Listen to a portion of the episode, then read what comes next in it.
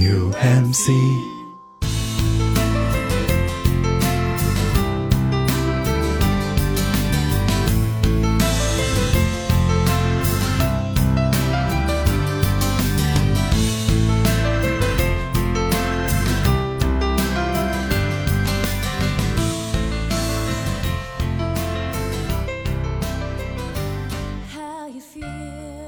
甜不腻，三分祛病。这是由宇宙模特公司带来的人间急症治愈播客《祛病三分糖》。大家好，我是唐医生，一名上海三甲医院的 ICU 医生。我们今天请来的呢，是我华山医院的口腔科的闺蜜许医生。然后今天她是一个返场，我们上一次的反响很不错，大家也都很喜欢。今天是一个彻底的一个闺蜜局，我们有邀请了我们俩的一个共同好友，就是我们三个认识已经很多很多年了。然后，并且我们同时共度了人生非常重要的一个时间节点。她是一个非医学专业的人士，是一位汽车设计研发工程师。娜娜，两位要不要介绍一下自己？Hello，大家好，嗯，我是许悦许医生，嗯，又见面了，很开心，今天能够跟大家来聊一聊另外一个话题。Hello，大家好，我是娜娜。呃，今天是第一次来到糖糖医生的播客做客，非常开心。我现在呢，就是在汽车行业，呃，在一个研发设计中心吧。啊，希望大家今天也能过得很开心。我跟月月最近我们读了一本医生写的书，叫做。医生，你在想什么？是来自于第一人民医院的王鑫医生，他是一个胸外科的医生。然后当时月月他的感受就帮我刚这七个字，他怎么可以写出这么多的字来啊？是的，我当时觉得他好了不起，因为这本书的排版也是非常紧凑，然后他密密麻麻写了特别多的东西。当然，嗯，有些东西我觉得也是能够代表一部分我们的心声吧。对的，我们也在聊这个话题，就是因为我们三个人认识的时间因为很长嘛，然后。你们基本上也是见证了我这个从医的九年的一个时光和变化。像我刚刚我们认识的时候，我朋友圈很喜欢发小作文的，就是有一个案例，我觉得很深刻，或者是想了很多，嗯，ICU 的一些见闻嘛，我就会写小作文，我的一些思考或者他的一些病情什么的。但是现在我已经不发了。基本上不写，然后锦旗其实肯定收的是越来越多，但也不发了。我觉得可能是对这个世界，或者是对整个嗯医患的一个关系也好，或者是我们对于这个医疗的制度了解的越来越深刻了，所以其实有很多话反而就不会想说了。但是因为我跟月月。正好刚刚读完这本书，所以我们就拉来了一个另外一个闺蜜，我们三个人想好好聊聊这个话题。我也是把自己过去的这个将近九年多的时间的一个从医一些体会啊感受，我们来聊一聊。我们两个作为医生到底在想什么？那娜娜，你作为一个两个医生朋友的闺蜜，你在想什么？首先啊，我有一个比较大的困惑，也是最近在就医过程中遇到的问题。就比如说我去医院挂号，对吧？这是我们看病的第一步嘛。挂号的时候呢，首先我可能会选择挂一个普通科，但是呢，当他挂完的时候，啊，像志愿者一些阿姨啊，她就会推荐你去挂这个专病。那然后来到专病的部分，我就会发现，我感觉只有专业的人士才能看懂里面的分科，所以我就是无从去选择。呃，想听听你们两位的意见呀。迷路在专科的名字当中，对，迷路在这个挂号的路上。是的，我觉得这个专病门诊确实是这两年好像医院开设的越来越多了，包括我们医院也开设了非常多的专病门诊。我觉得专病门诊开设的初衷其实是想要非常针对性的治疗某一种疾病的人，而且这种疾病的。人群它还是蛮庞大的，那么由更专业的人来治疗这样更专业的问题，它的效率会比较高一点。我觉得这是一个开设的这样一个初衷，你说对吧，糖糖？嗯，肯定是的。但是其实它在命名上面，我觉得确实是有很多的问题。因为我自己前面也开了一个专病门诊，叫免疫吸附门诊，我就不相信娜娜听得懂它是什么意思，听不懂，我也 听不懂。就是我们当时遇到就是这样一个问题，但是它。其实可能有更加直白的一个表达方式，但是它就是个专业名词。所以我其实刚刚开始这个门诊的时候，我还要甚至要不要说是导医了，因为导医其实他知识的一个储备是肯定不够的。我还要去跟挂号处打招呼，跟他们解释这是什么东西，然后应该让什么样的来问的时候，你要让他们挂。所以我一开始这个门诊是没有人挂号的，都是我的老病人来看我的普通门诊，然后或者是说真的做了免疫吸附的人来我这边回诊。我是花了很大量的一个时间先去宣传什么叫。呃，免疫吸附，然后我这个专病才能慢慢做起来。但是我觉得这个也是我的个例，然后我也有比较有，就是不是要说比较有空吧，但是我还是比较在意这件事情，我去做了。但是对于绝大多数人来来讲是不可能的，而且确实不仅是免疫吸附门诊，眼科像王鑫这本书里也讲到，像眼科那种专病门诊，根本就普通人听都听不懂他在想表达什么，而我们导医也好，志愿者也好，有的时候未必可以这么清晰的跟你指明说你应该挂什么科。王鑫这本书里面那个例子。我觉得就是属于听也听不懂，懂了也不会，会也不会做，就是 你你你完全不知道你的病是属于它的哪一个类别。对的呀，他他的那个眼科是属于眼科里面的眼底疾病里面的眼底外科。我的天哪，这个眼底外科，即使我知道我得了什么病，我也不知道应该看看到底是属于哪个方向。这要对眼科非常了解，才最后能知道自己到哪个科。是的，所以我觉得专病门诊在开设的时候，其实它的一个初衷也不是说让你一个第一次到医院里来，因为挂不到普通号而去转到专病门诊这样一个科。我觉得一定是在你先挂了一个普通的号，在一个。general 的范围里面，先初步的诊断。如果说你是特别有代表性的，或者是需要进一步的更专业治疗的，才去挂到我们的专科。包括我们华山医院口腔科，其实也有很多专病门诊，比如说牙周科，比如说是种植或者是正畸，它都是一个大范畴的。看完之后，需要更深层次的、更进一步的治疗，那么才会让你转到。这个专科里面去，如果你第一次你只是一个牙痛，你都不知道你因为什么痛，你怎么样去选择你自己的专病呢？我觉得这确实是一个应该是医院和病人共同努力的，就是医院也要多多的。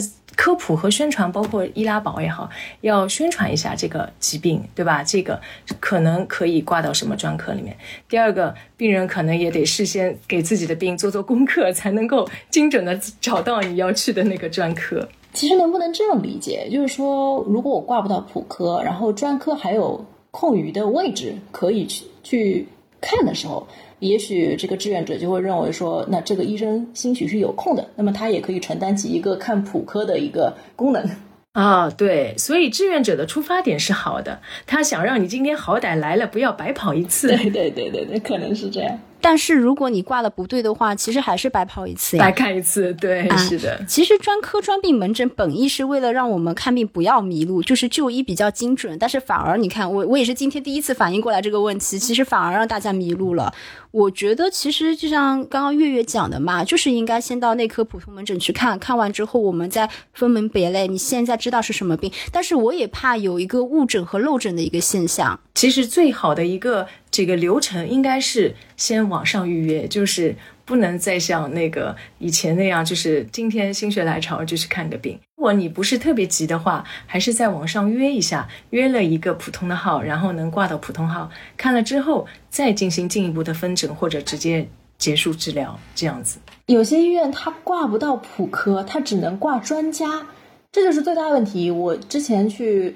呃，医院里面挂号都只能去现场挂才能挂到普通科，就没有办法在网上挂到普通科。网上要挂的话，可能就直接只能挂到专病。哦，这个问题，那你非要看这家医院吗？那我可能，我可能认知范围里面，就是比如说我挑一家最近的，对吧？那他刚好是可能比较大的医院呢。没关系，我们有个三人群。好的，下次呃先咨询你们。哎，那我正好想呃补充一个问题啊，那我们现在有很多呃线上的问诊功能嘛，比如说在微信里面啊，或者是在一些网页上面，有一些网页上的医生，然后想问问看二位，就是对这个方式的就诊，或者是对这个方式来的病人，你们是怎么看待的呢？我还蛮怕的，所以就是我就不知道月月有没有，反正我是遇到好几个就是互联网医疗的人来找我们，希望我们入住，我都是拒绝的。嗯，为什么呢？像比如说你看到的和你表达的一个重点跟主诉，其实很有可能跟我们医生看到的重点是完全不一样的，有局限性的。我们就拿微信咨询这件事情，因为像娜娜也会给我讲她家里人的情况啊什么的。我一般来讲看到之后，第一件事情就是说，你把你手头上所有的报告你先发给我，对吧？然后看完之后，我第二句话是跟娜娜说，哎，你现在有空吧？我们那个打个语音电话，因为我还是需要一定的问诊。我就是想知道你的主诉是什么，你这次的诉求是什么，然后我才能给你嗯看一下你到底是做了什么样的检查，然后我们现在可以推测出一个什么样的诊断，接下去你要完善什么样检查，可能又要给你一个什么样治疗，你现在重点是什么？但是你微信上的时候其实是不可能通过文字这样子寥寥数语，我觉得还是存在一定的局限性。所以我觉得我们朋友之间，我有这个时间精力可以跟你聊，包括像听友群啊什么的。但是你如果说作为一个互联网医生，因为我自己也没有挂进驻，我觉得像开中药什么相对还可能好一点。如果是其他的一些东西，我还是会有点担心。我觉得还是存在一定局限性。嗯，是的，我觉得对于内科医生来说，可能更加需要看到病人的本人，是不是？包括包括查体，对对对，是还是需要亲自上手，亲自来听一下或者看一下的。那像我口腔科的话呢？嗯，相对来说，我觉得可能通过文字或者通过照片能传达的信息多一点，因为我也会收到很多的朋友啊，或者是老病患啊，就会各种各样在微微信上提问题嘛。当然，这个就是不可避免的会误诊和漏诊，这个是所以。一旦你选择了用微信来问医生的话，你也必须要承担这个风险和后果，就是有可能他的诊断不那么清晰。当然，我一般来说，我对于比较。模棱两可的，我都会说你还是来找我看一下。那么我只能在微信上给一个大致的治疗的意见，嗯，对的，或者是嗯给一个大概的方向，或者我说你可以去看，因为我们口腔科分很多很细的专科嘛，诶，就像娜娜刚刚说的，可能搞不清楚他这个病应该看什么科。那我说你如果不方便来我这里，你可以去哪哪个科去再看一下，或者是要不要紧，着不着急，可以至少给一个大概的这个建议。但你要说我说的话一定。百分之一百的承担法律效力，我也不能保证。你们说起这个事情啊，我还想到一件事情，就是前不久几个月之前，我有一次感冒，喉咙疼了呀，有两周多了吧，然后我忍不住了，我去医院，让医生帮我看。结果呢？那家医院还是很好的医院，是上海非常不是我们的医院吧？不，不是，也不是我们医院吧？也不是你们家，是非常好的一家医院。他那家医院离我们家近嘛，所以我就去了。那个医生他就只问了我一两句，没有给我做任何的检查，甚至没有看我的喉咙，没有给我做血液上面的测试，就直接开药了。所以说这件事情我非常诧异的，我感觉好像走了一个线下的微信门诊呀。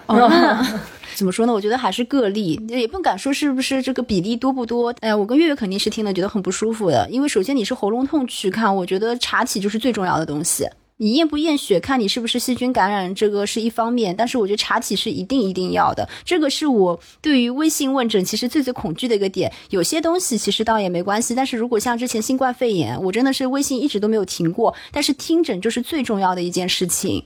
对对。那你如果是喉咙痛，那肯定你看看是不是扁桃体发炎、脓扁啊什么，这个都是要还是要几个检查的。你看看你整个咽后壁的情况啊，看看你左侧肿还是两侧都肿啊，然后有没有脓点啊，这个完全是指导了你的治疗，你要不要上抗生素，对吧？然后说你直接用中成药，或者是完全影响了你的一个治疗的方向的，是不是？娜娜，你表现的太精神了，所以医生就 就觉得这姑娘肯定没大事。我不知道，也许吧，真的是精神小妹出现，结果确实是，嗯，可能一周以后也还没有好过，又去了一次。然后第二次去的时候，我是要求他帮我测血的，因为好像还是遇到了这个医生，呃，可能是因为我挂普科的关系啊，所以说他后来是也是帮我查的，可能是验了血了，但是在这次之后可能就。就 就好了，但是本来你这种 也是自限性的呀。对，我也想说，病程到这块了，你再晚一点来看，你就病就快好了。嗯，是。不过这好像是两个极端啊，就是，呃，有的医生可能也是他对于娜娜这个病，他这个人一进来，他也已经有了一个大致的感觉了，就是不是什么大病，或者是有一个初步的判断吧，所以他就直觉上就他就会走一个简单的流程。简单流程吗？喉咙要看的呀。我觉得血倒是不是百分之百的，因为我其实开检验检查也是比较慎重的。有些我确实，他如果精神小妹进来，我不一定会给他验血，但是前提一定一定是我看他的喉咙。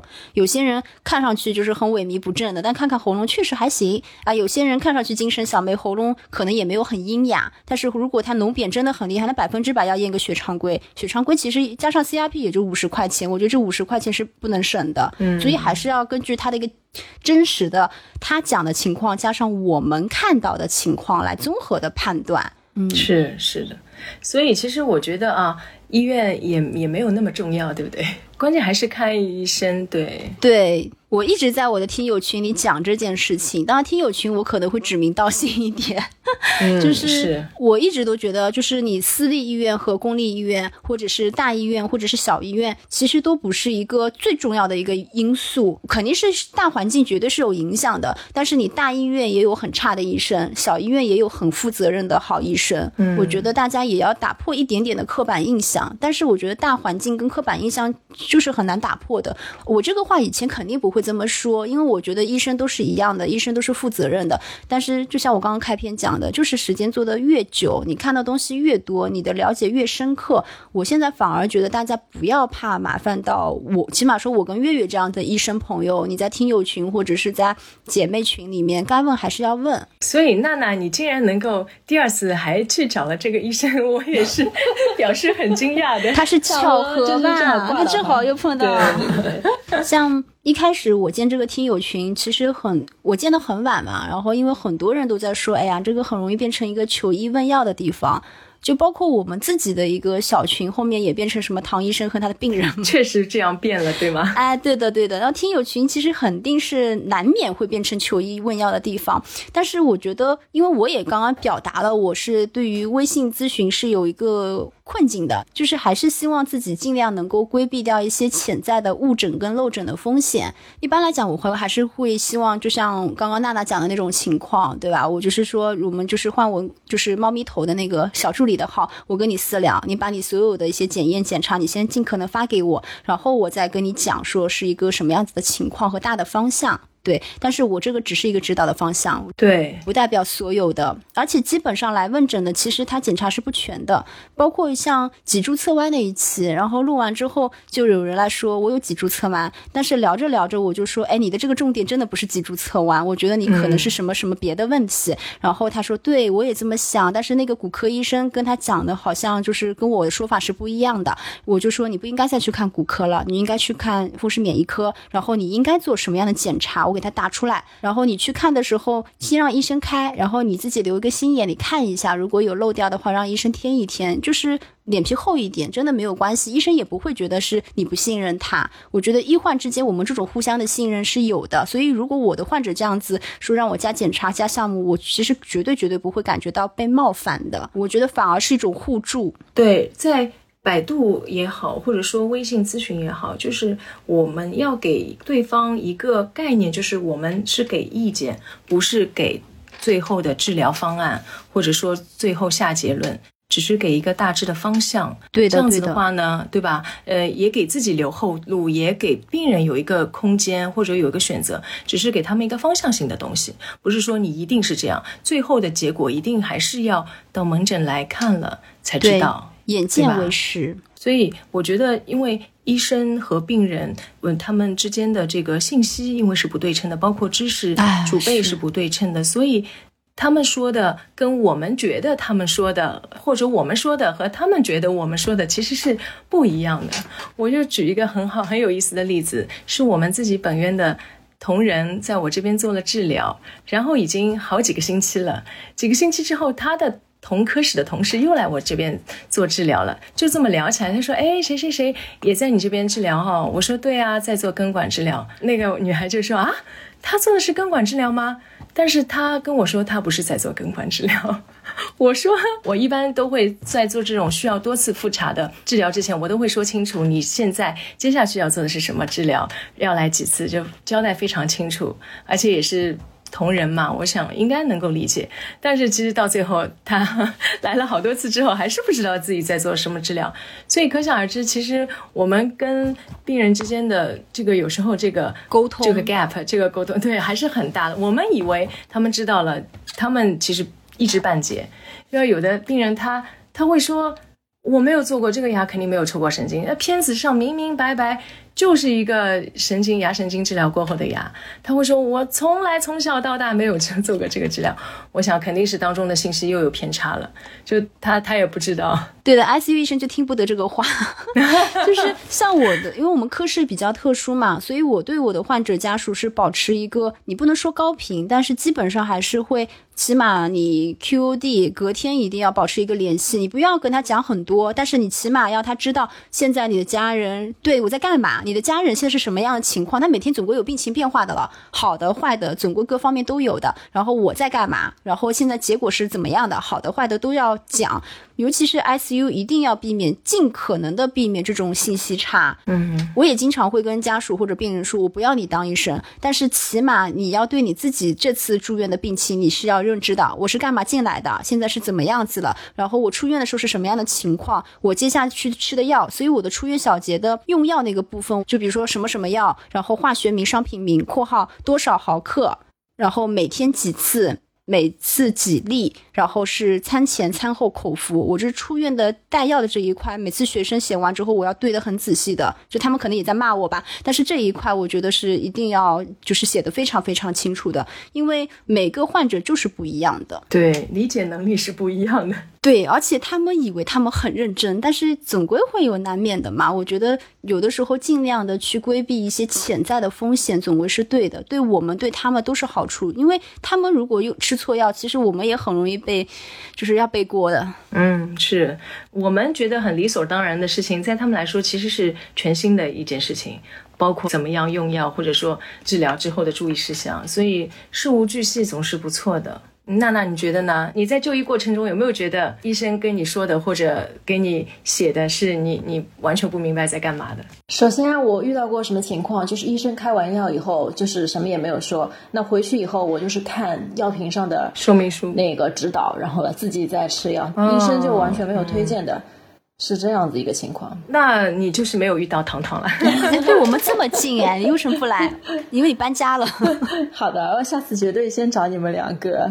哎，平时叨扰的也比较多。其实药上面，其实我们是有个药单的，我不知道糖糖你们医院有没有？那肯定有，我们也是个正规的三甲医院啊。对对，就是有，我们是一张蓝单子，他把使用方法是写在这张蓝单子上，它不是一个发票类的东西，它就是一个用药的东西。我跟你讲，因为有的时候就是，哎呀，这个算潜规则吧。有的时候病人为了你多开点药，因为门诊的话，我们用药是有限制的，就只能开两到四周的药。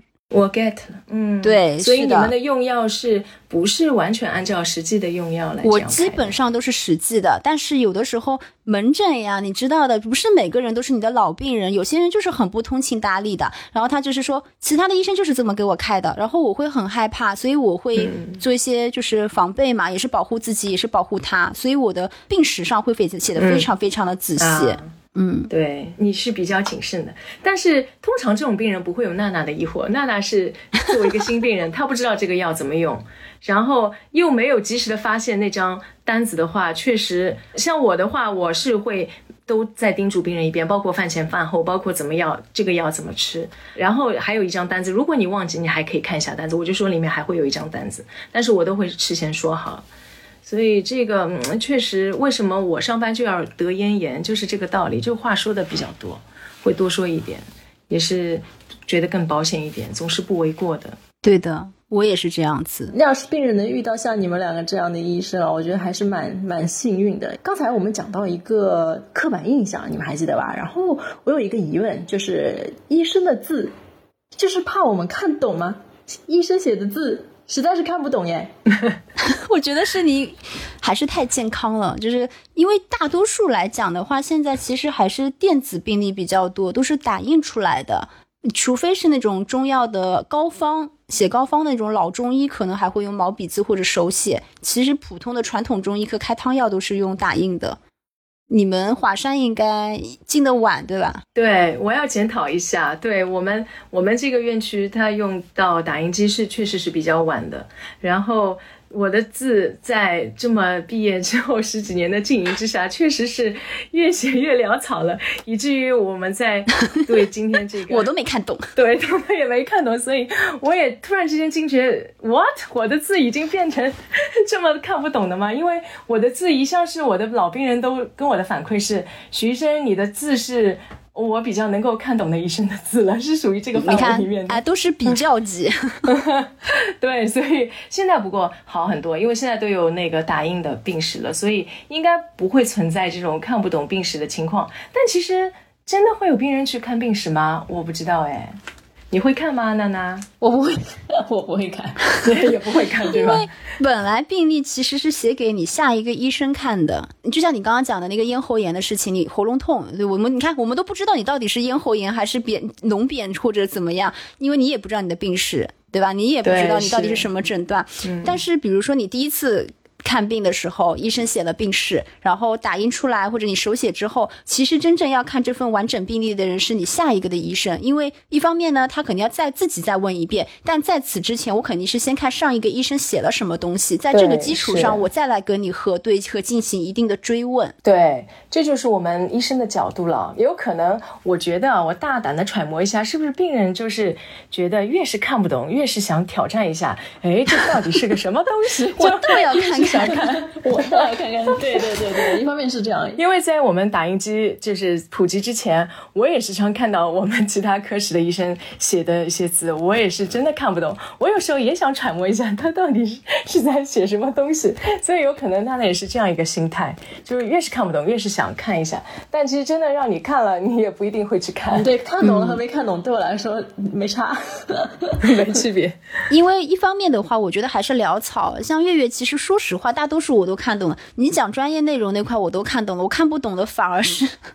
就是什么功力，我看成了公主这种，本来也没有什么上下文的，因为也是写了一些关键字。对，嗯，一方面的话，我觉得医生可能是每天需要大量的诊断大量的病人，对吧？其实你要兼顾到大家嘛，所以你如果是手写处方，肯定是越写越快，越写越快。包括王鑫在这本书里面，他也有做一个深刻的反省，他以为他写的已经蛮好，就像你一样，但是发现病人就是觉得你很潦草，看不懂呀。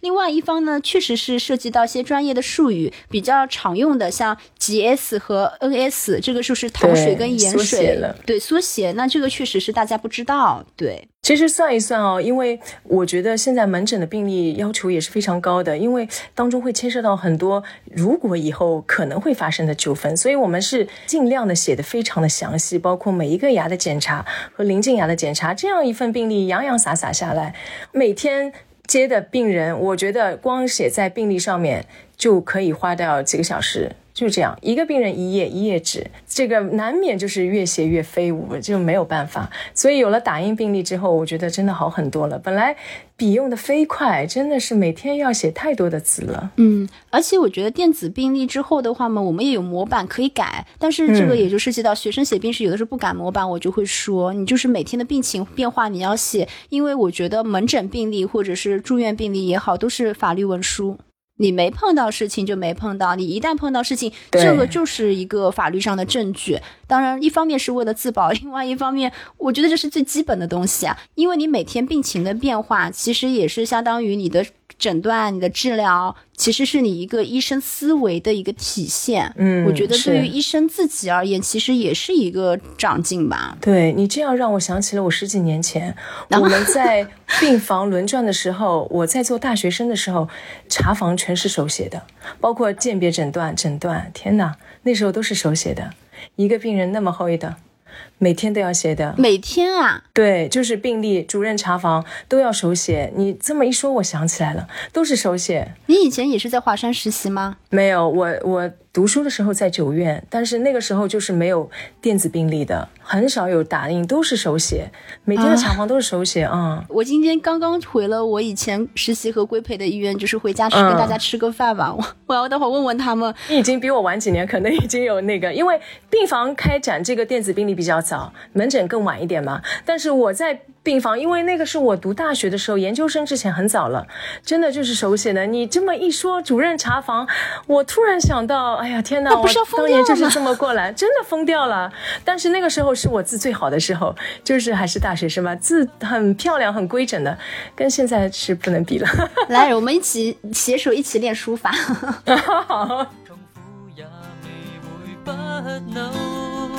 寂寞半点，假如不能承受，这生命注定过得不易笑或泪。我有一个问题，就是我们一般如果说有一段时间不舒服了嘛，然后去找医生，会觉得说。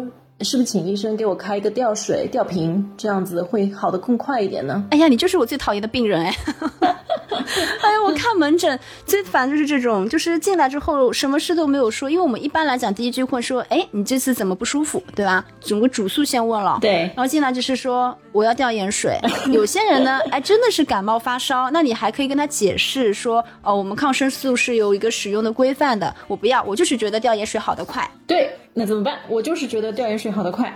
一方面的话呢，就是这个确实就是个，我觉得输液好得快就是个伪命题。这个书里面王鑫也讲到这个件事情。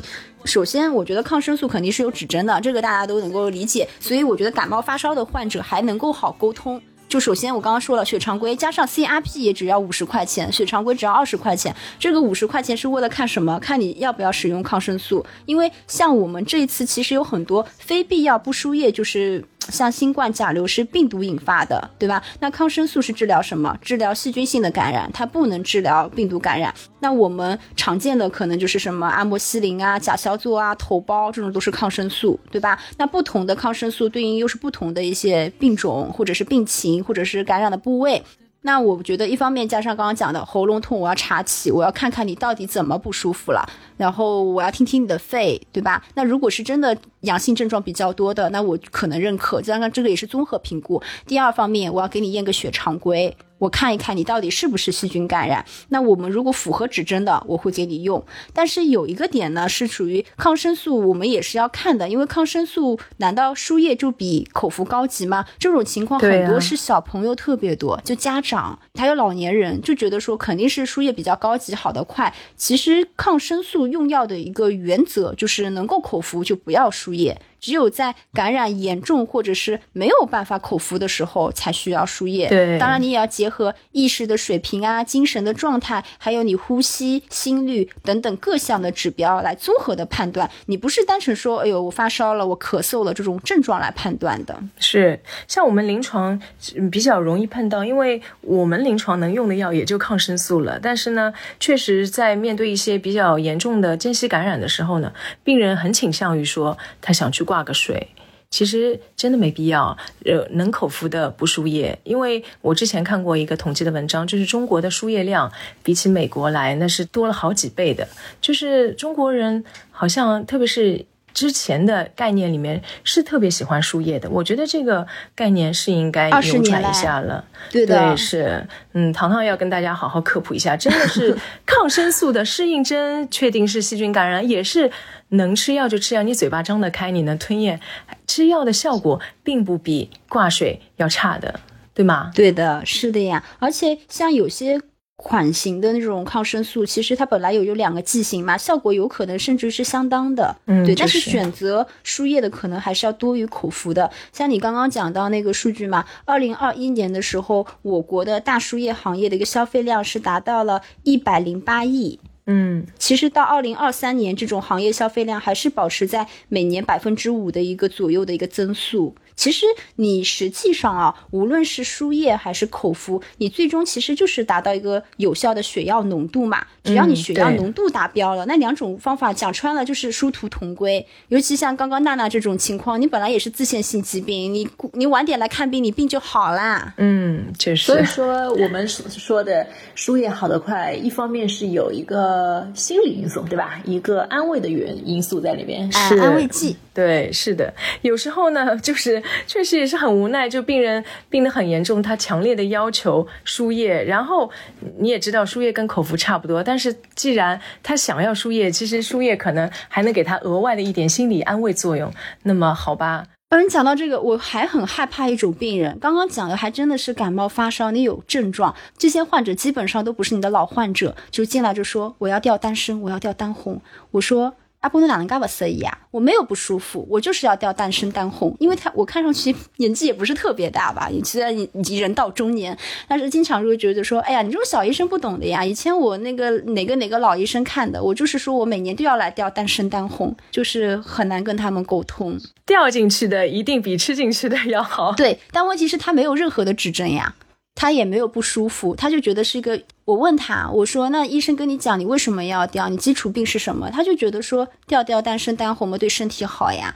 然后我当时也能够想象，大概是觉得丹参丹红是活血化瘀的一个作用，它其实你想脑梗啊什么的，就是抗凝的一个作用嘛。但每个人都适合吗？那肯定也不是的呀。那你像这种老头老太，可能他本身就是长期吃什么拜阿啊之类的，他抗血小板聚集，那你为什么还要每每年来吊？而且万一他凝血功能真的不好呢？完全就是这些老头老太也罔顾这种适应症。那有些好沟通的，基本上我都会劝退。你真的是符合这个指针的，我在用。而且丹参丹红这种中成药，就有些人可能会过敏啊什么的，你是不是适配也不知道，也未可知。但是我觉得我们我自己遇到这种老头老太，对于这种吊中成药的这种迷信，就是多到令人发指。你可能口腔科遇到少一点，我们内科真的是很多很多。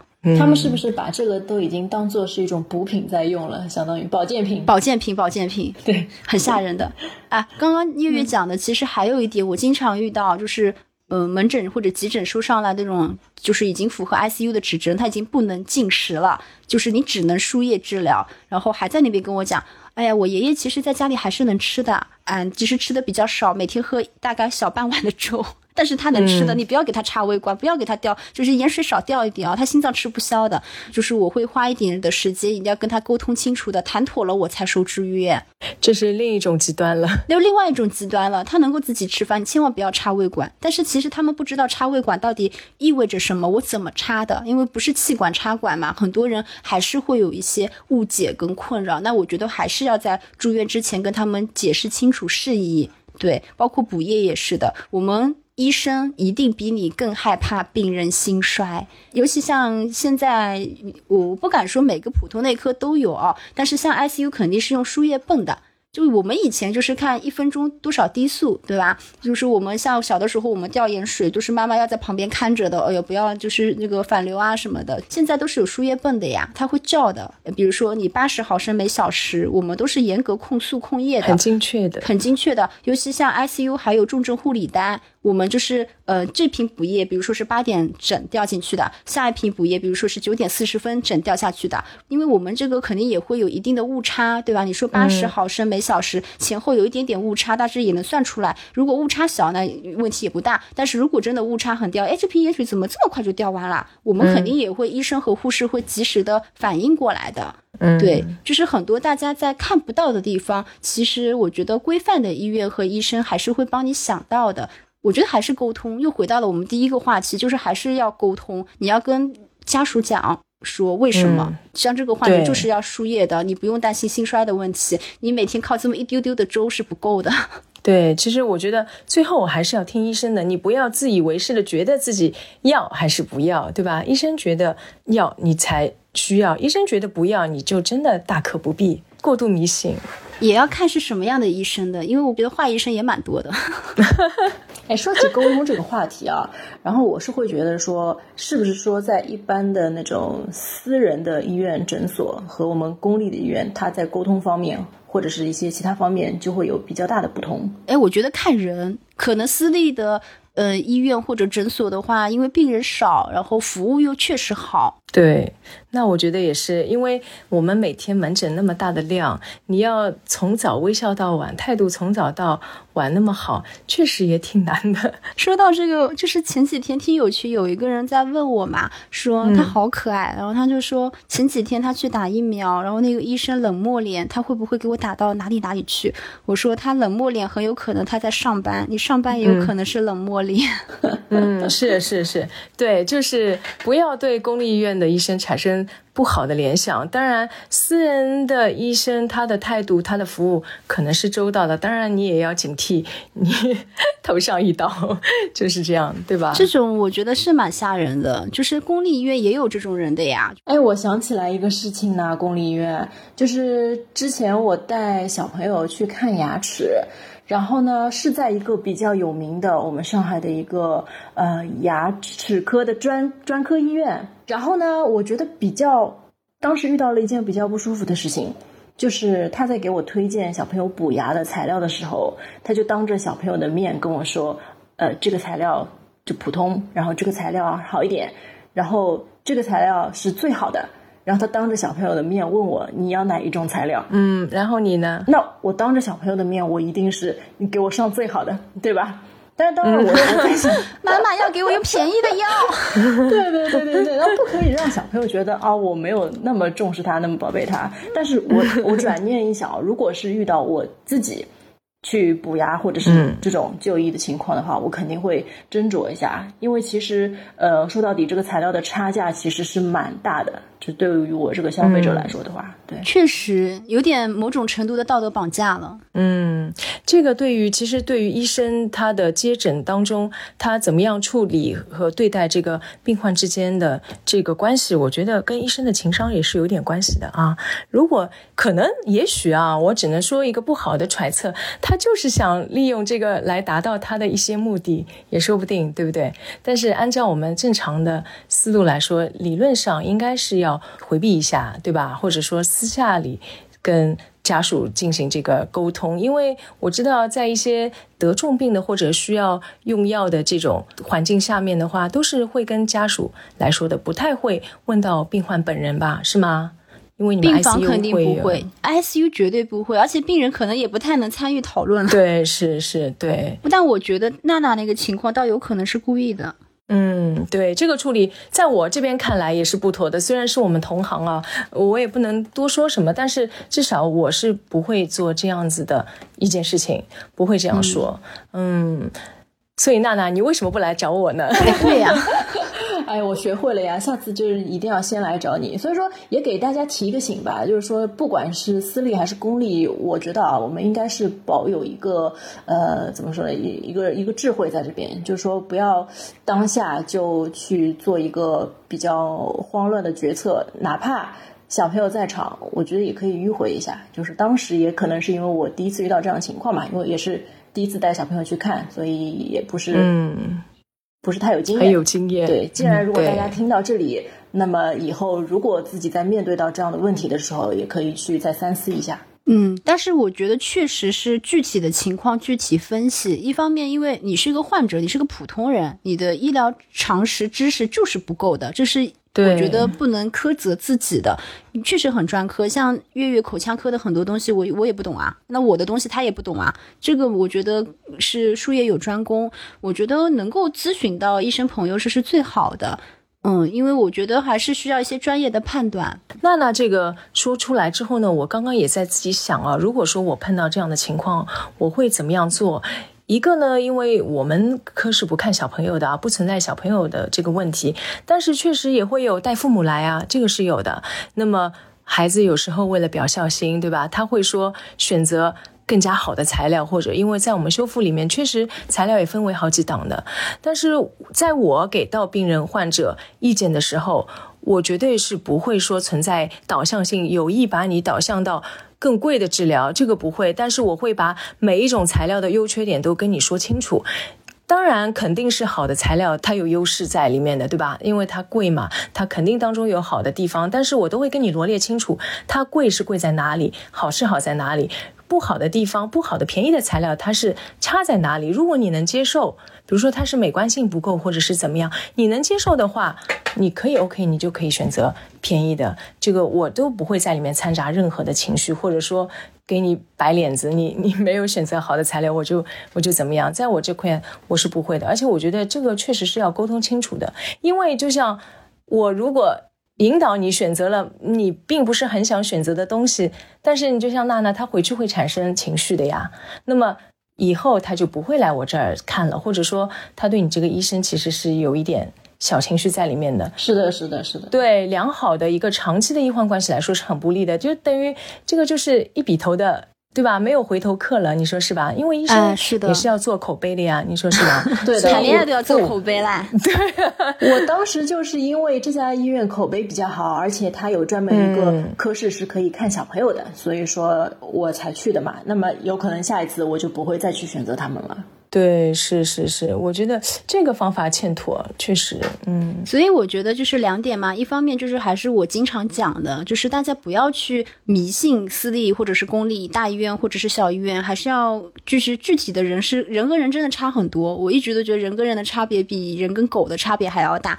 第二点，其实我也是听得有点点有点尴尬，因为是同行嘛，但是 我确实觉得行业乱象其实真的我们不能说没有，就是真的是要大家直视这个问题，甚至。行业乱象，我觉得其实我可能是因为我越来越长大了，我觉得看到也是越来越多了。那你不管是医过度医疗也好，或者是这种嗯所谓的觉得医生的一些私心或者是贪欲也好，因为这对于某些人来讲，可能真的就是一份工作。但是刚刚娜娜讲的这些事情，本质上其实就是导致了所谓的医患信任崩塌的一个关键的因素。对，因为就像王鑫他也讲到这个点嘛，因为我也经常跟别人说，话医生多的是，还是大家要明白自己是什么样的情况，你不要去苛责其他一个职业，就像老师、医生、警察。我们不能说你的一个制服就代表了你是一个什么样子的人，我们只能说我自己做一个什么样子的人，这个是我们自我的选择罢了。尽管医生是一个职业道德要求非常非常非常高的职业，因为我们三个人聊的确实也比较多嘛，因为很多年，然后刚好也是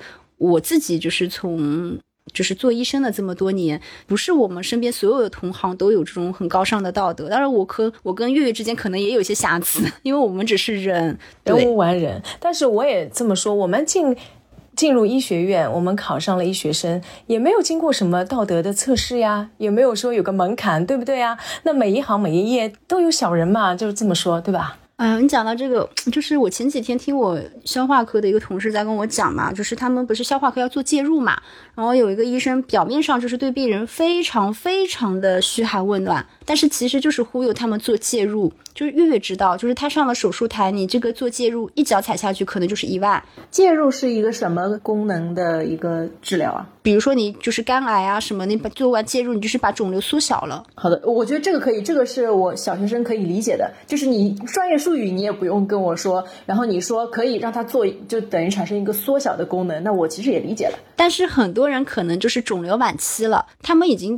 就是花了很多的钱，我们也是具体看，有些人就是适合做介入的，对吧？但有些人可能真的是不适合。那对于这些患者，或者远处转移了，哎，对的，你就是不适合的，你就是去掏空他们的棺材本。每个人家里的情况是不一样的，这个就结合了他们的家境，他们为这个病花了多少的钱，你不可能五十万、五百万这样子无休止的。然后，因为后面的人也要生活，然后也要看这个人的年纪，是你的小孩还是你的老人，跟他们感情有权衡。这个话可能残酷，但是在 ICU 真的见的太多了。对吧？我觉得他们肿瘤科、消化科见的也很多啊，介入科。那有些人如果真的不适合，然后他们已经花了这么多的钱了，你这样子去伪善，然后忽悠他们，就纯粹讲的就是叫有利可图嘛。那有利可图不就是过度医疗的一个核心的动机嘛？嗯，是。所以我觉得初心还是很重要。我们在说的那个誓言。真的，每个医生还是要在内心不断的要给自己敲响警钟的。是的，那这些会引导病人，你刚刚说的那些做介入的这些医生，是不是因为他们会有一些所谓的 KPI 在身上呢？就是一些用药的一些比例啊，或者是材料的比例这样子？他那个不是 KPI，那个纯粹就是有利可图。你不说了嘛，一脚就是一万，你患者的总费用上去了的话，他自己的收入也就高了呀。啊。当然不是每个医生都这样子的，但是确实这种行业乱象，或者是说我们还是那句话，不能拿一件制服去归属一个人。对这种人其实真的很多。但是 KPI 确实有啊，我不是前几天七月二号去参加 TEDx 的演讲嘛，然后我一个学妹就就是看到我朋友圈之前发了那个通知的那个公众号，然后他就来找我私聊，然后我就给了他一张优惠码，就让他去了。然后我们后面有一个。就是演讲完有一个围炉的一个对话，然后妹妹就讲到要占比这个事情，然后她就哭了，压力太大，真的真的压力太大了。我觉得你们应该还好吧，因为你们以操作治疗为主，对吧？是我们要占比很低。对你们 对的药占比很低，受表扬的科室。嗯，这个跟我觉得跟科室有关系。我要先来解释一下什么叫做药占比，因为娜娜跟我们两个聊的多，很多词她都知道。药占比它的分子就是你所有用的药物的费用，然后它的分母就是你这次就诊的总费用，不管是门诊还是住院。它本意上呢，它其实医保局是希望你减少那个分子，就是你用药用的少一点，但是。这个就涉及到很多的问题了呀！你分子有的时候你这些药该用就是要用，像大量采购之前，对吧？我们 ICU 很多抗生素就是很贵的，嗯，那现在就是导致一些矛盾啊，或者是一些现在新的一些问题的产生。那有些坏的医生可能就是会把分母做大。你分子小不了，你就把分母做大。那现在可能国家的话，我们会有带带量采购，就是你会发现以前的药可能一盒什么降压药三四十块钱一盒，现在你两块钱吃二十八天。那我有的时候也会跟患者解释嘛，倒也不是说一种诉苦，觉得说，哎呦，我们现在巧妇难为无米之炊。当然也要看患者的一个性 性格，才会敢开这种。不冒犯他们的玩笑，就看你是乞丐命还是皇帝命。那有些人吃完两种药，真的一点差别都没有的，我血压也降下来了。但是有些人，哎，我血压就是降不下去，那我就要想办法给他再换一种药。当然，你也知道，这华山也是的吧？就是其实进口药还是有一定的比例，哎，但是很少，而且你月头就开完了。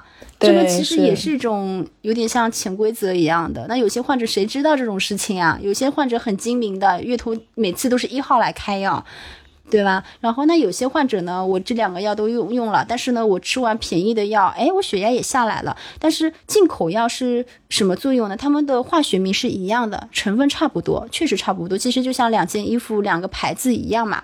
但是呢，它的。不良反应，它的一个副作用就没有被那个像进口样一样给它拉掉，所以有很多患者说：“哎呀，能能怎么我血压下是下来了，但我脚最近肿了，我不会是心衰了吧？”那其实就是一种水钠储留，就是它一个降压药的副作用就还在那边。那你其实又是另外一种就是不同等级的各种就是乞丐命，就我们也很无奈，对吧？这是他们控制药占比的一个方法，就是药品变得便宜了，但是我们不敢保证质量的呀。你不是说一分价钱一分货，但是有些人就是 OK，有些人就是不 OK，这个没有办法的。尤其我们人数众多。那第二件事情呢，就是医生有的时候真的会乱看检查，这个我很难受的，我就是就是真的很难过很难过。就是你也管不了别人，但是我有的时候觉得，哎呀，这些人怎么这么傻？为什么他们会相信？就是你没有办法，但是患者就是相信医生的呀。对。那像我自己的话呢，就是我我因为我的病人数是比较多的，那我一些复诊的患者过来的时候，你说我没有私心，我也有私心，但是我比较运气也比较好，我的老病人很多。那老病人找我复诊的时候，就是说，那他们就是纯粹看检查了。对吧？那我其实能够 cover 掉我自己的药占比，所以我还可以。但是那有患者是长门诊的，他们就是来经常找你配药的，那你这个也没有办法。然后还有很多什么中药笔啊，乱七八糟新出来的。我还好，我们科室没有中药笔，因为是 ICU 嘛，西医科室。那有些科室确实会有那种一毛方，你知道吗？那个中药方只要一毛钱。我也不知道他们是怎么配出来，因为现在你要五个中药你才能成方，就是一毛方。然后这个一毛方你开进去了之后呢，可以拉到它的一个中药比。然后患者因为你多付的只有一毛钱，而且很多人是走拉医保的嘛，他也看不懂你突然之间是什么东西，然后还会跟患者说你不要去拿这个药就可以了。还有呢，比如说开个什么中医的操作都很便宜，很便宜的。但是这种事情真的很多呀，就像我们在就是录节目之前，娜娜刚刚跟你讲的，我跟你讲的那种压方锁的事情，也是你之前没有想象到的吧？是是的，所以我觉得，嗯，这个所有的政策都不能一刀切啊，但是只能说国家的大方向是这样，但是总是上有政策下有对策的，这个真的是很矛盾的一件事情，就是我们国家对医疗的投入上。和我们对对待病人的初心上。都是需要协调的，只能说协调在一个相对来说比较好的一个点上，病人不要损失太多，我们的这个 KPI 也能过得去。对吧？是的，就是很很难两全，很难两全。嗯，希望就是医疗制度可以越来越好，然后也希望医患之间能够多一些沟通，然后我还是希望医疗的科普能够落到实处。现在就是 聊文艺的东西越来越少，反而开始希望能够多讲一些跟大家切身相关的东西。就是我会发现，其实还是信息差导致的。我不要你做医生，但是我希望你对你自己的疾病，就是还是有一定的认知。你不要去百度医生或者是怎么样，因为百度靠谱的话，我们就不需要我们了。但是我觉得你对自己的事情了解的越多，其实你就是可以规避很多潜在的一些被骗啊什么的。所以像。我一个听友，他就在那边讲说，虽然我很爱你，但是你的节目我其实也没有每期都听。我说无所谓啊，他说就是感感觉跟我有关系的病，我就会听一听。我说那那你要是我怎么说？那希望你以后永远都不要听我的节目。嗯，但是他有这个心，我觉得已经是不错了，就是至少能够想要学习一下，已经存在一个呃。要武装自己的一个这个心态在里面了。嗯，但是我也没有要把自己架到说要为了武装大家，因为我的知识面一定也是有缺陷的，对吧？其实你说某某一个疾病，像痛风，我也可以自己讲。我本来想聊我们拿我们包家号陪我聊，后来我还是请了一个痛风比较好的一个主任来陪我聊，因为我后来想了想，我觉得让主任这种专家来讲的话，肯定要比我个人讲讲的更好一些，我也能讲清楚。但是我肯定要找一个痛风方面的这种权威过来，所以这个也是我做节目的一个初心，就是因为我看到了越来越多的一个行业乱象，因为我们越来越长大了，那我希望作为普通的一个群众，像娜娜他们都可以规避一些东西，也不是每个人像娜娜一样有两个 医生闺蜜，对吧？对，是的，是的，我也是非常幸运了。哎，有你也没有找我们，我会找你们的。从今天开始以后，我。一有什么头疼脑热，我马上来找你们，烦死我们。对，我在爱奇艺五年，就是发朋友圈越来越少。有另外一个点，其实确实就是生命有性价比的这件事情。王鑫这么写出来，我是觉得，哎呀。讲话讲是真的太残酷了，对，确实是事实，对吧？也是很现实的一个问题。是的呀，嗯，对。这本书我不敢说他写的有多好，因为他也有他的一些问题，但是有好几个关于价值观的东西，就是真的是击中了我的心房。嗯，尤其你在 ICU 可能看到的更加多一点。我看到都是人间冷暖呀，就是这种金钱的。你说么说，生命是无价的，但是看病就是要花钱的呀。你这种金钱的你来我往，其实就是喜怒哀乐、喜惊悲叹。尤其说实话，我觉得有很多病就是看不好的。对，这就是关键了。如果说金钱能够买到生命，那也就算了。问题是有些人他即使花了大量的钱，最后有可能也就是人财两这样子的注定。对对对，所以说这当中才会产生那么多的矛盾，那么多的。不开心，或者是甚至医闹啊、纠纷啊，对吧？都是在这里，就是花了钱还没有得到他想象当中的那个效果。那我可能没有跟你们讲，就是去年四月份有一个医闹，是患者，我们花了四个月时间，就是他来的时候是肺性脑病，他看好了，哎，看好了之后来医闹的，出院了，送锦旗了。嗯，那是农夫与蛇了。对，这农夫与蛇呀，啊，这个也是扯开不起啊。嗯，确实，患者要什么呢？要治愈率。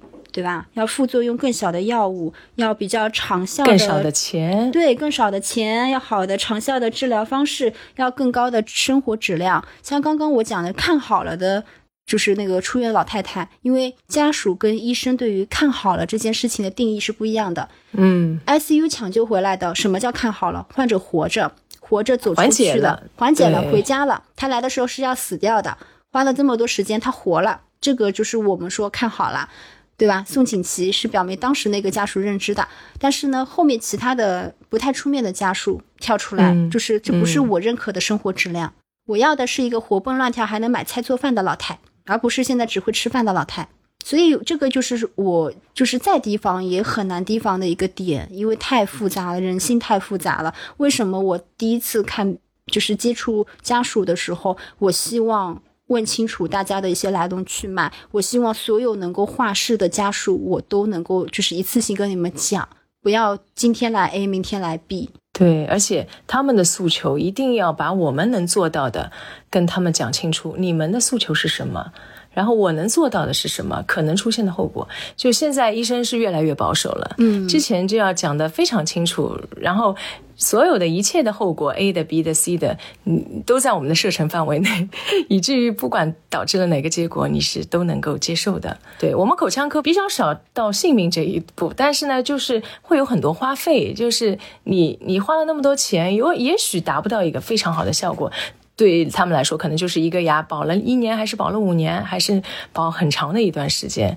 这个因为代价会比较大，然后花的精力会比较多，所以也会有各种各样的问题一。定有有人的地方就会有问题。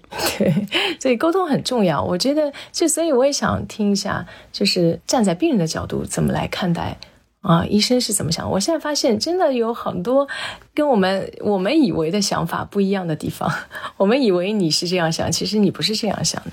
我们以为你觉得我们开多药了，或者开多检查了，哎，你看娜娜觉得你 检查少了，少了也不行，多了也不行，而每个病人还得因人制宜。所以我觉得这是一门艺术，就是你在看到病人的第一眼，或者说接触了一段话，寥寥数语，就要马准确的把握他的方向。他是希望一个简单的、快速的、比较粗糙的治疗，还是希望一个精确的？愈后好的，但是不惜一切代价的这样一个治疗，就在我们口腔里面，这是还是能够体会得出来的。就是他希望不惜一切代价保住这个牙，还是希望啊，就现在混一混，以后怎么样再说，先把你的现在的这个疼痛的症状表缓解了，就有可能采取完全不同的治疗的。当然，可能得到差不多的愈后，但是长期效果就是不一样的嘛。但是可能病人的。一开始的要求就不一样，你花了很多钱做了一个你认为很完美的治疗，他觉得浪费了太多钱，然后那么贵，医生又来坑我了，那怎么办？哎，对对对，我完全同意月月，对对啊，对是吧？对啊，因为就就是像你，因为没有完美的治疗。对什么叫完美的治的治疗？你治愈率要高，你药物的副作用要小，这个药物还要便宜，治疗的方式还要长效，你生活质量要高，你要减少更少的失能。就像说，你要还我一个活蹦乱跳、能够买菜、做饭、洗衣服的老太。华佗在世也做不到，所以华佗逃了呀。对于我们医生来说，要精准的定位这个病人他的预期。你说我说对不对啊，楠楠？对对对，但是病人的预期是可以反口的。哦，为什么我要吃这么多仙女下凡的苦啊？对，有道理，有道理，因为你们 ICU 的疾病又是一个不断的进阶的一个，可能它好到这一步，它就会有更高的要求了。对的因为你们这个是一个系统性的，更复杂了。我们因为只是比较局限，就局限于一个牙齿，好了就是好了，不好就是不好。你们可以好了，这样更好，对吧？坏了更差也会有的。如果你坏到底了。然后你突然好一点点，就病人就很满足了，对吧？然后好了好了，可能又有更高的要求了。哎呀，这个是太难了，太难了。你再多说两句，我就转行了。我下期节目就要跟人家讲我转行了。不要不要不要！你再转行，我们又要少一个好医生了，好吗？是的，是的，是的。那我们来展望一下未来吧，因为因为你们知道我是做设计行业的嘛，那么最近就是说有一个比较风靡的现象，就是 AI 这个东西。嗯 ChatGPT 呃，我们现在 AI 作画、AI 设计，甚至于人家呃 ChatGPT 嘛，然后 AI 写文案什么的也比较流行嘛，现在算是一个风口。那就有没有说 AI 可以帮忙看病呢？这个问题，我想问问看，糖糖，你觉得意见呢？我觉得某部分上肯定是可以取代的，但是呢，我觉得一方面，我觉得机器可能没有办法给我们的温度。哎，对，对吧？这种人性方共情面的东西，对嗯共情能力肯定是不一样的。另外一方面，你要说 AI，其实现在还没有普及到这种程度，但是像心电图机啊什么，它是可以自动嗯读图的，它会给你一个读图的结果。但是我们，尤其像我们 ICU，对于我们医生看影像、看心电图的这种要求还是很极高的嘛。我们心电图出来了，不管是房颤、心梗还是干嘛，还是要以自己的读图的判断为准。当然，我们肯定也会打电话给放射科、给心电图室来判一判嘛，就是我们大家的一个读影像或者读图的一个结果。但是你单纯如果是说以机器上的一个结果，我们还是要二审的。嗯，因为我看过一篇文章，就是说。读片机器人，它确实非常精准，就是说它有一个临床对照，就是比读片医生读出来的诊断率要高，就是对于肺的，比如说那种恶性的早期的是的嗯，它也会比较精细嘛。对对对，然后他因为他学习能力也强，对吧？他可以短时间内读到几万张片子，对，然后他就会总结，又会进步。因为在我们这一块哦，就我们口腔这一块，其实我听到的是两种截然不同的说法。哎，一种就是说啊，机器人时代到来了，你们医生肯定是不会受影响的，因为医生对待的是人，觉得医生肯定是不会被机器人取代的，这是一种说法。还有一种说法就是觉得。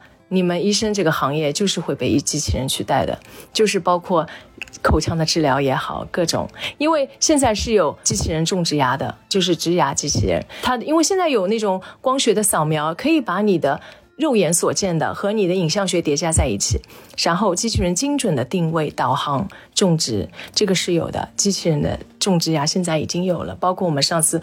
就在前不久的种植学年会上面，已经有很多的案例这样出来了。嗯，所以我觉得其实很难讲，我们以后会不会被取代，或者说我们会不会被淘汰。所以我可能在在 十年之后还是会出一期说我转行了。所以很难讲，但是我我只能说，我能比机器人做到更多的就是我提供的人文的温度。嗯，我对你的微笑，或者我对你的温柔的语气，或者我在你痛的时候安慰你，我想这应该是机器人做不到的吧？机器人也可以做到，可以做到。机器人怎么做不到？机器人做的可能比人更好。所以现在所有下这种结论都太早，但是我觉得你在面对一个机器人医生和一个血肉之躯的时候，感觉应该是不一样的吧？我来说说我作为一个人的看法，就是之前也在网上刷到过一些片段，就是说有一个机器人抽血嘛，等于说相相当于一个护士的一个角色，但是啊。作为我会害怕什么呢？就是你哪怕精对血管的定位再精准，然后你这个针戳的位置再精准，嗯，我如果一旦把手伸给你了，你一旦发生了问题，那么对我来说就是百分之一百的问题。比如说你一针戳下去，你在该停的地方没有停，怎么办？嗯，就你只要是设备，就一定会有故障，或者是一定会有 bug，对不对？是的，对，哪怕你的正确率是万分之九九九九。那我如果是那个万分之一怎么办？我会担忧这个事情，就是在操作上面，比如说机器人去做手术或者是抽血，对吧？做这种事情突然断电了，对，那我我我完了，我就是如果是往外抽血的这个动作，然后就没有停，怎么办？嗯，是，所以人类对于机器人还是保留一个观望的态度，观望绝对观望。即使机器人比人类已经聪明了那么多，领先了那么多了，所以因为它还是我们人类设计出来一个东西。对吗？嗯，所以，我我是不是可以把心再放下一点点？至少在我退休之前，没有那么容易被替代。我们也可以有别的技能，斜杠青年。我们现在要立志做斜杠青年。那谢谢两位好朋友来到我们三分堂，希望大家能够再次返场。我们作为医生。对于这本书的看法就聊到这里，但我们也从身边人的一个阅读感受了解到，他兴许也可以像给娜娜这样子医务工作者以外的普通人也带来一点实质性的帮助。当然，它肯定是有好或者不好的，但是我们还是挺推荐的。所以这次呢，我们也准备了四本书，希望可以送给听节目的你们。我会选取节目出街后一周评论区最高赞的三位。以及三分堂听友群选取一位，总共送出这四本书，来欢迎大家参与。